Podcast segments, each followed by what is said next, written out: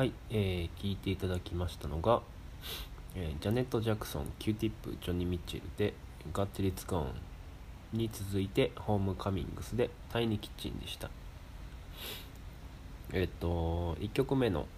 ジャネット・ジャクソンの曲は、これはあのいきなり古くなって、いつぐらいだろう、90年代なんですけども、あの、僕はこれは知ったのは、えっと、なんかビデオミュージックビデオで知ってあのこれをミュージックビデオを監督してるのがあのマーク・ロマネックっていう有名なあのミュージックビデオの監督する人で、まあ、映画とかも撮ってる人なんですけどあの90年代2000年代の、えっと有名なミュージックビデオの監督のビデオを集めたあの DVD があってあの、まあ、監督ごとにその監督の作品をいっぱい入れてる DVD があってそれを昔えっ、と集めてて僕が。でその中で知ったんですけども、まあ、その監督が撮ったビデオがいっぱい並んでるんですけどもこのジャネット・ジャクソンの曲だけ明らかに音が小さいんですよね。流れで聴いていったら。なんかこうマスターをこうなんだろう合わせれてない感じがするんですけどなんかその音の小ささとそのビデオの内容があの合ってるというかあのビデオがねすごくあの暗い感じあのすごい黒人だけが出てくるあのなんかパーティーみたいな内容なんですけどあこれ見返せばよかったな。あの久しく見てないんで内容はそんなに覚えてないんですけどもあの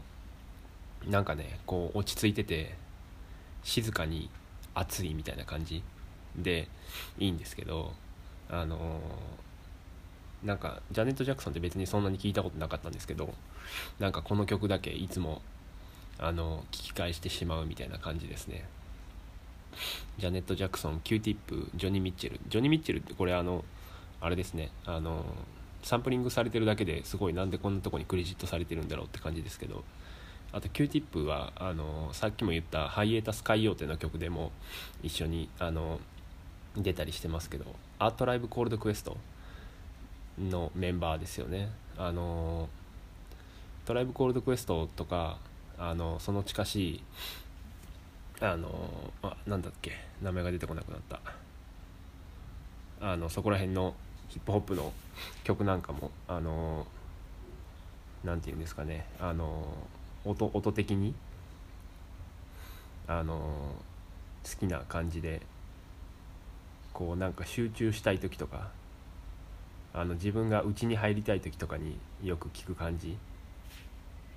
ですね。はい。えーっと言いたいことをちょっと忘れてしまいましたが、え2曲目は、えーホームカミングスだ。ホームカミングスもこれはあのまた新しい曲ですけども新しく出たホームカミングスはねずっと京都でバンドやってきたんですけどあの東京に移ってメジャーデビューしてあの新しいアルバムっていうことでメジャーデビューアルバムになるのかあのの、えー中の曲なんですけどもこれは、えーバンドじゃなバンドはバンドなんですけども打ち込みの曲であのいいですよね。バンドの打ち込みの曲あのアルバムにたまたま1曲ぐらい入ってる打ち込みの曲っていいですよね。なんか好きですね。えっとそうなんかこう大体これ今まで聴いてきて僕がどんな感じの曲で落ち着くかみたいなのが分かってきたんじゃないかなと思うんですけども。なんかこう音がね特徴がある気がします。はい。えっ、とそうだ。何について話したかな。瞑想か。そうそう瞑想瞑想をしててあのー瞑想してたら寝る前に寝る前にじゃなかったかあれ。寝る前にじゃないな。昼間にこう瞑想してたらあのある状態に陥ったことがあってその状態っていうのがあの周りの音がやたら大きく聞こえる状態っていうのがあって僕それ今までに何回も経験してきたことがあって、えーいつその状態になるかというとそれまではだいたい寝る前だったんですよ。なんか寝る前にあのこう目をつむってえっ、と寝るぞって思ってでもなんか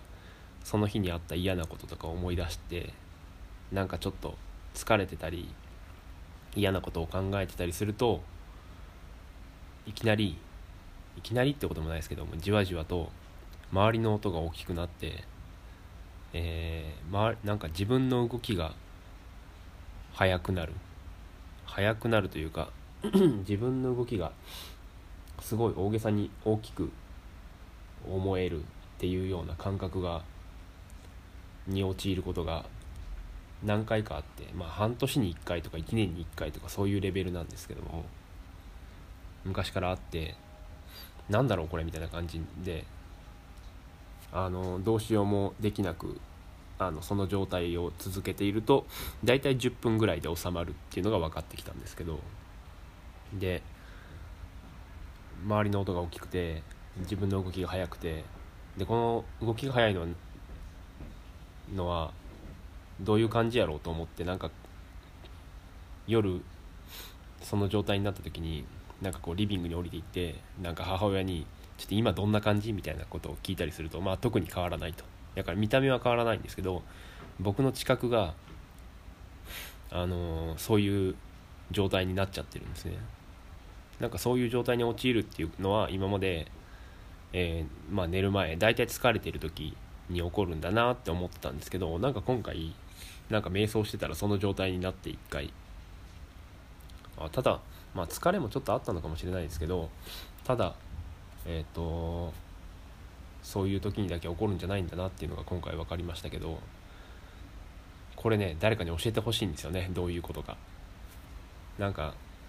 あのお医者さんに聞けばいいのかもしれないですけどもどのお医者さんに聞けばいいのかもよく分かんないし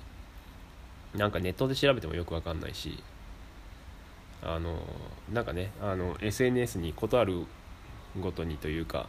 あのこういうの知らないですか？みたいなのを投稿し続けてはいるんですけども誰も特に何も知らず。なんかねよく言うのがあのなんか人間ってこう危険を感じたりすると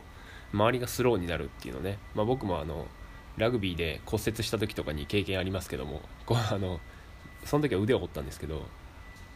あの腕の上に人が乗っかってくるっていう瞬間が確実にスローになっててなんかそういう知覚のあの変化みたいなのって変化っていうかこうえっ、ー、と知覚が変わる。その状況によって、えー、変わるみたいなことがあるじゃないですか。とかなんかあのボクサーが集中してる時に周りのものが遅く見えるみたいなね。なんかそれなんそれに近いのかなみたいなことを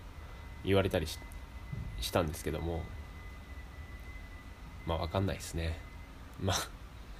あの瞑想してるとまたこれからも出てくることがあるかもしれないですけども、えー、何なのか教えてほしいって感じですけども。えー、っとさあ次の曲いきますかね。えー、っと何にしようかな。いろいろ選んでるんですけども今の気持ち。あちょっとねもあのホームカミングスに続いて、えー、さっぱりした曲をいきましょうかね。じゃあこれに続けてこれでえー、っと次はですね、えー、っと映画のサウンドトラックから、え、2曲いきたいと思うんですけども1曲目が、まあ、曲名だけ言いましょうかね。オスカー・アイザックマーカス・マムフォードで「Free the Well、えー、ディンクスソング」で2曲目が火災オールスターズで「サレンバ」です。